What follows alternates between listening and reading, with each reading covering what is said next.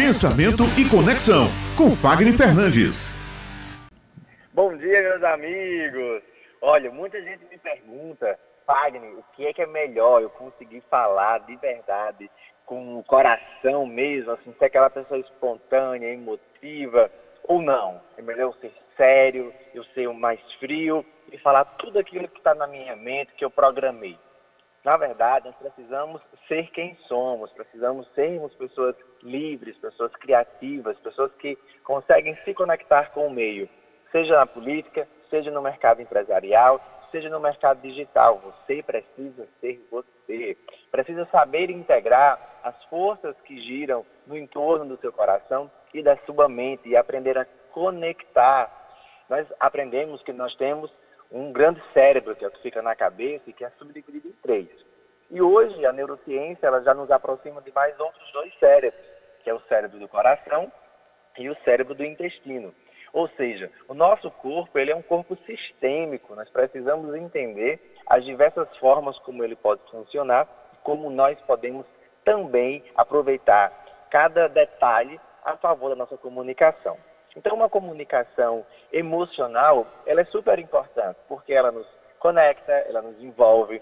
Se você está cansado, você acaba liberando mais adrenalina no seu corpo, é aquele cansaço você nem percebe mais que ele está ali.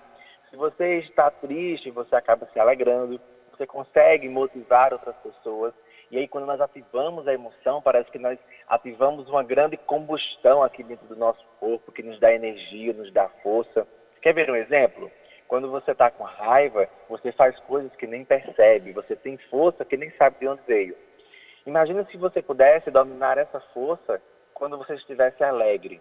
Imagina se você pudesse dominar a sua capacidade de fazer quando você precisasse, ativando aí o recurso da sua emoção. Então, as nossas emoções, elas são importantes no nosso processo de comunicação. Elas mostram o quanto nós somos fortes ou o quanto nós somos fracos. Ela mostra o quanto nós somos frágeis ou ela mostra o quanto a nossa capacidade ela é ampla e quanto nós podemos desenvolver diversas habilidades. Ao mesmo ponto, a razão que, desde que a gente vem conhecendo o mundo, que a gente foca muito na razão, entendendo os processos da mente, os processos cognitivos, entendendo que eu tenho que pensar, eu tenho que raciocinar.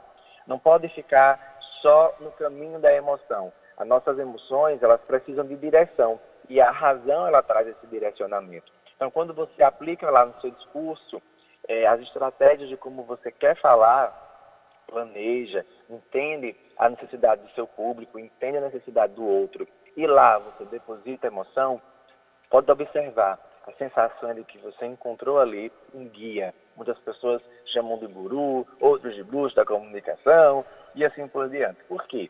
Porque você encontrou ali a oportunidade de refletir sobre aquilo que você tem, sobre aquilo que você faz e de forma tão leve e ao mesmo tempo tão íntima e tão forte que você se sente revigorado. E aí você ativa os processos da imaginação e, da inspiração. Então, quando você fala, você tem a oportunidade de criar, de co-criar, de despertar nas outras pessoas as mesmas sensações de criatividade e, ao mesmo tempo, a sensação de inspiração e liberdade.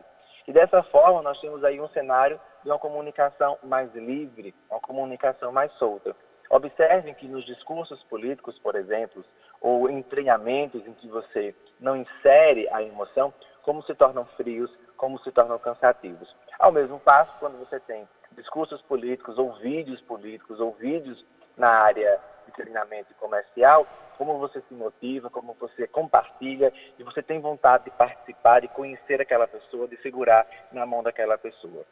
Então, entre a razão e emoção, eu sugiro a você, meu caro é, internauta, meu caro ouvinte, que você possa ter equilíbrio, que você possa ter esse, esse equilíbrio entre essa sinfonia que permeia o seu coração, que permeia o seu cérebro. Hoje ele já também permeia o seu intestino, para que você possa se tornar aí um comunicador de sucesso, para que você possa se tornar um profissional com muita prosperidade, um político que possa também transmitir verdade e possa alcançar as outras pessoas. Utilize a sua voz para expressar quem você é e o que você quer, para que o mundo possa conhecer você, conhecer o seu projeto e você possa se tornar uma pessoa grande do jeito que você nasceu para ser.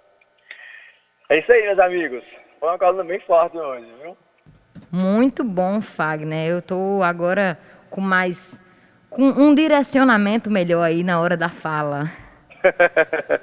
Show de bola, Raio. Obrigada, Fagner. Até próxima semana. Se Deus quiser. Um forte abraço. Boa semana, meus queridos.